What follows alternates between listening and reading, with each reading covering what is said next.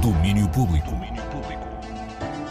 Alô, muito boa tarde. Aqui estou eu, Marta Rocha, com o resumo das novidades culturais do dia de hoje. Começo por concertos. Ontem foi anunciado o lançamento do novo álbum de Cigarettes After Sex, X, a ser editado a 12 de julho, e foi também anunciado o regresso da banda a Portugal.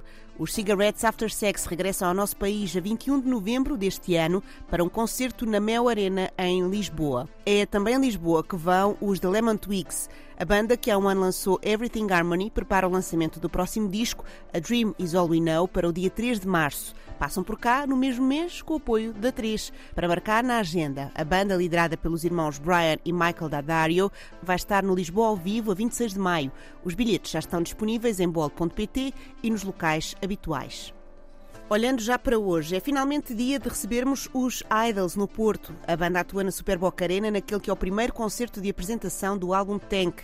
Antes disso, Daniel Bell falou com Mark Bowen, músico da banda, que lhe dizia que Portugal é capaz de ser dos melhores lugares para se começar algo assim. I'm so happy that it's the first show because Portuguese crowds are the best crowds in Europe, hands down. Estou muito feliz por ser o primeiro espetáculo, porque o público português é o melhor público da Europa, de caras. São incríveis. Um dos grandes prazeres de seres músico em digressão é poderes tocar para o público português. São tão generosos, são tão abertos, especialmente ao espírito dos idols.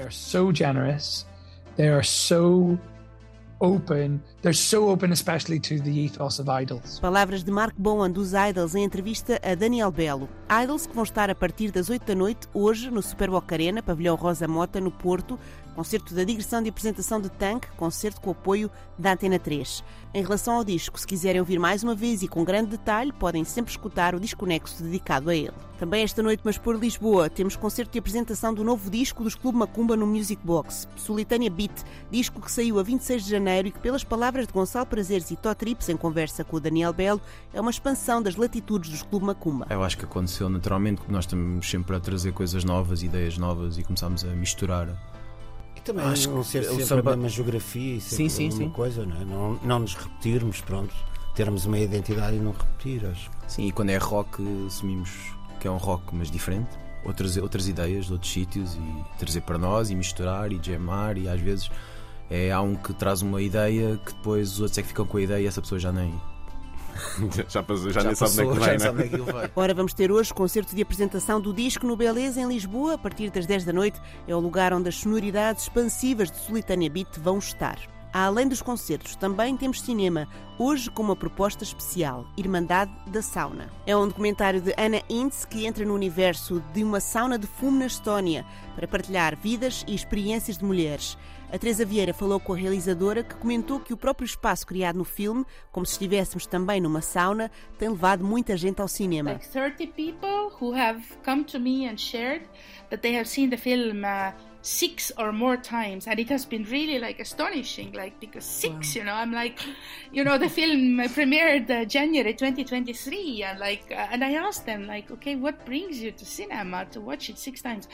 And um, they have said that at some point they don't go to cinema anymore to see the film but to uh, experience that space. So they they go to that space. They feel connection and they feel connection also with others they deal with their own uh, things and with their own um, you know stories. And i think for me it talks about the deep need and the deep lack of this kind of safe space and connection that we really need it. And so many of us are lacking of that space. And this feeling